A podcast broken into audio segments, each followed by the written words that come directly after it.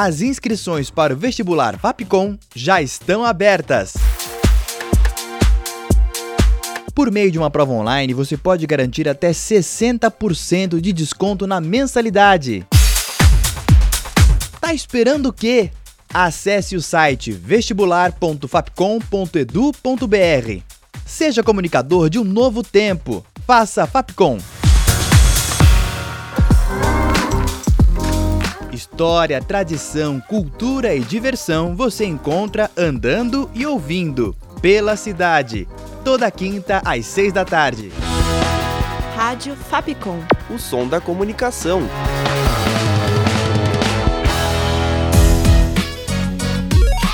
Você curte as atrações da Rádio Fapcom? Então siga a gente nas redes sociais. Procura por arroba canal Fapcom e fique por dentro de tudo que preparamos para você.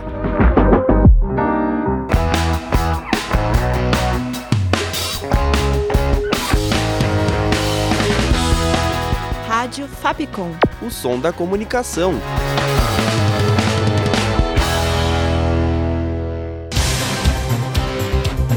Panorama. Oi, gente, esse é o podcast Panorama. Eu sou a Júlia Lira e no episódio de hoje você vai ficar por dentro das principais notícias da semana, como o aumento dos casos de malária em Roraima, o empréstimo de dinheiro da China ao Brasil, o caso da isenção dos impostos sobre produtos vindos de fora e a morte da cantora Sinara no quarteto em si. Durante os últimos anos, houve um aumento dos casos de malária em Roraima. Esses casos atingiram principalmente as comunidades indígenas Yanomamis. A pior está ligada diretamente ao avanço do garimpo ilegal pelas terras da região. Tudo isso de acordo com uma pesquisa realizada pelo Instituto Oswaldo Cruz, a Universidade Federal de Roraima e o Programa de Pós-Graduação em Biodiversidade e Biotecnologia. Eles analisaram dados sobre a malária em Roraima desde 2010 até 2020. Os resultados saíram na revista científica Malaria Journal. A pesquisadora Maria de Fátima declarou que é um problema que envolve municípios, estados e o governo federal, além de afirmar que um primeiro passo são as decisões políticas tomadas para fazer medidas de intervenção da doença. O Banco de Desenvolvimento da China vai emprestar 6,5 bilhões de reais ao Brasil. Quem deu essa declaração foi o presidente do BNDES, o Banco Nacional de Desenvolvimento Econômico e Social, Aloysio Mercadante.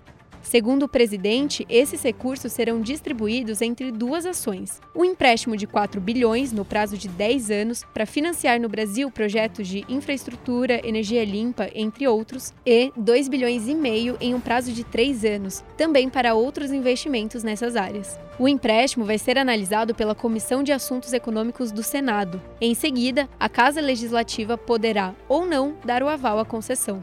Panorama. A Receita Federal divulgou que vai acabar com a isenção de impostos sobre compras de até 50 dólares feitas por pessoa física. A informação foi publicada nesta terça, dia 11. A justificativa usada para taxar os produtos vendidos em sites internacionais é de que eles chegam ao Brasil como se fossem enviados por pessoa física, o que acaba por dificultar o trabalho da Receita em identificar o que deve ser taxado. Porém, nessa sexta, dia 14, o ministro-chefe da Casa Civil, Rui Costa, disse que, na verdade, o governo Lula irá intensificar a fiscalização e não mudar a legislação. As mudanças vêm gerando debates nas redes sociais e o cenário de compras online ainda não foi esclarecido. Nessa terça, dia 11, o presidente Lula, do PT, embarcou para a China. Junto a ele, outras 40 autoridades, entre ministros, governadores, senadores e deputados, também estiveram presentes. Os compromissos começaram na quarta e já foram fechados 15 acordos entre os países. A viagem, que havia sido adiada por questões de saúde do presidente Lula, tem como principal assunto a relação comercial entre Brasil e o país asiático. Durante uma reunião que aconteceu hoje, dia 14, Lula afirmou que a China tem sido uma parceira preferencial do Brasil e que busca, junto a eles, equilibrar a geopolítica mundial. Panorama. O ministro do Supremo Tribunal Federal, o STF, Alexandre de Moraes, deu o prazo de 10 dias para a Polícia Federal marcar o depoimento do ex-presidente Jair Bolsonaro sobre o ato golpista de 8 de janeiro.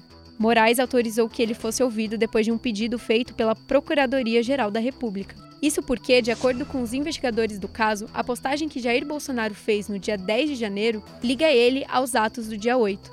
Foi alegado que a mensagem serviu como estímulo às pessoas que participaram dos atos. E bora falar de cultura?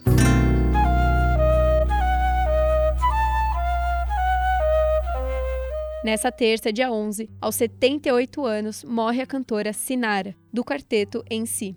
Ela estava internada no hospital Pronto Cor, na zona norte do Rio de Janeiro. A causa foi insuficiência respiratória. Ela, junto a mais três irmãs, formaram o quarteto em 1964. Elas saíram de Ibirataia, na Bahia, e foram para o Rio de Janeiro ainda novas, com o sonho de uma carreira musical. Receberam o apoio de Vinícius de Moraes e começaram interpretando grandes compositores. Um dos maiores marcos de sua carreira foi a apresentação da música Sabiá, de Tom Jobim e Chico Buarque, no Festival Internacional da Canção de 1968. As irmãs lamentaram a perda pelas redes sociais. E o panorama dessa sexta chega ao fim. Eu espero que tenham gostado e acompanhem a gente pelas redes sociais. Com produção, redação e locução de Júlia Lira, sonoplastia de Danilo Nunes e direção artística de Fernando Mariano. Essa foi mais uma produção da Rádio Fapcom 2023.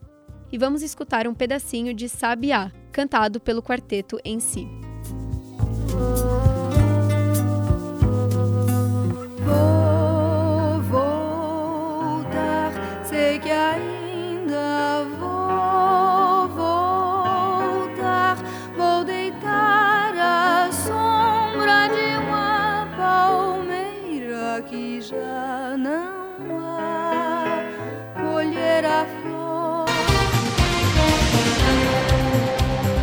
Panorama.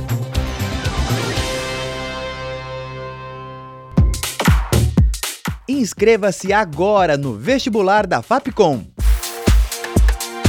Acesse o site vestibular.fapcom.edu.br. Por meio de uma prova online, você pode garantir até 60% de desconto na mensalidade. Não perca a chance de fazer parte da faculdade referência em comunicação.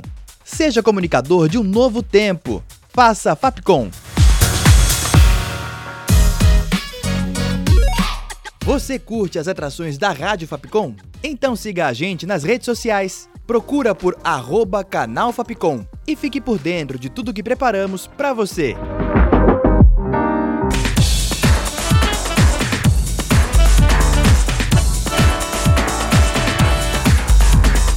Rádio Fapcom. O som da comunicação.